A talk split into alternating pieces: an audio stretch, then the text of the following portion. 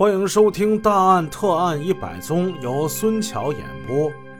书接上文，上文故事我们说到，毕广军回到郭杰家，一改往日神采飞扬的样子，跟郭杰说：“咱们最近办事得低调一点而且你不能跟任何人透露我的行踪。”毕广军回到大安之后。看望了自己在广安镇的母亲两次之后，他就一直都躲在郭杰家。这郭杰家呀，它是位于长虹街的一个四合院，平日大门紧闭。郭杰的父亲喜好打猎，家中养了四条细狗。这细狗是什么狗啊？是打猎的时候能抓兔子的一种狗。这狗个头不小，腿很长，爆发力比较大，它具有一定的危险性。门庭森严，给抓捕行动带来了一定的不便。此时晨曦微露，远道奔袭而来的刑侦队员们如同是自天而降，手持微型冲锋枪，手枪将这小院儿。是团团的包围。毕广军在武警部队服役多年，有接触枪支弹药的条件。王勇交代说，暴力团伙用以杀人抢车的小口径手枪就是毕广军给提供的，因此他很可能是深藏枪支。加之这毕广军。他以前还拿过一届省武警系统的散打冠军，所以对他是不能小觑的。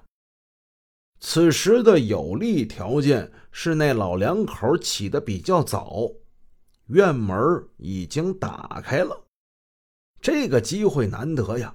侦查员们趁机如同猛虎下山一般，就冲进院内。王洪泽院委带领一伙人。冲进了东厢房，刘小红带领刘树明、吴同森、郭守凡等人冲进了正房。院委看见这炕上躺着一个人，飞步上前，用枪把把他逼住。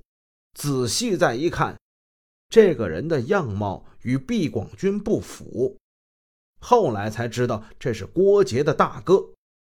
院委喝道：“毕广军呢？”“呃，呃。”他他跟我跟我跟我妹妹在上屋呢。刘小红等人冲进了正房，却没有见着人。原来那是老两口住的。再往北看，北边还有一间小屋，光线虽暗，却能看见一张展开的沙发床上躺着两个人，两个人是合盖一条毛巾被。刘小红大喊一声：“人在这儿呢！”这几个人像老鹰抓小鸡似的，一拥而入，冲进房内，扑向沙发床上的那个男子，并将他按住。刘小红大声地问：“你叫什么名字？”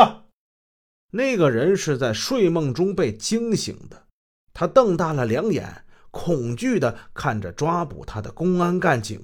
呃呃呃，喉咙里是含糊不清。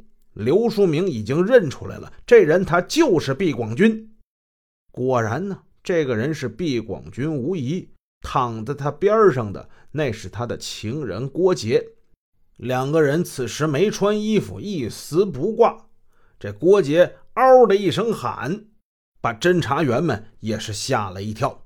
毕广军也反应过来了，只见他翻过身子，像摔跤运动员一样。紧紧地俯卧在床上，全身用力，百般挣扎。小小的房间之内一阵缠斗，几个人一起上收拾这毕广军，还真就摁不住他。那位说了，这么多人怎么摁不住他一个呢？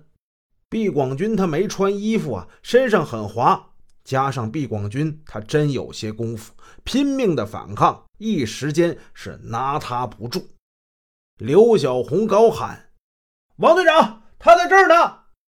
王洪泽院委赶到，可此时老两口也随之跟了上来。他们上前阻挡侦查员们：“你们干什么呀？你们凭什么抓我姑爷啊？”无奈之下，刘小红是掏出手枪，对空是鸣放两枪。两声枪响，老头老太太吓得一哆嗦，他们转身就跑。咱再看屋内，王洪泽、院伟加入战团。他们一看，这仨人摁不住毕广军呢，我们再加俩吧。院伟大个一米八四，他一屁股就坐在了毕广军身上。几位侦查员拽胳膊的拽胳膊，拽腿的拽腿。搂腰的搂腰，终于是把毕广军生擒活拿。他再也是挣扎不动，一副闪着荧光的手铐扣住了他反剪的双手。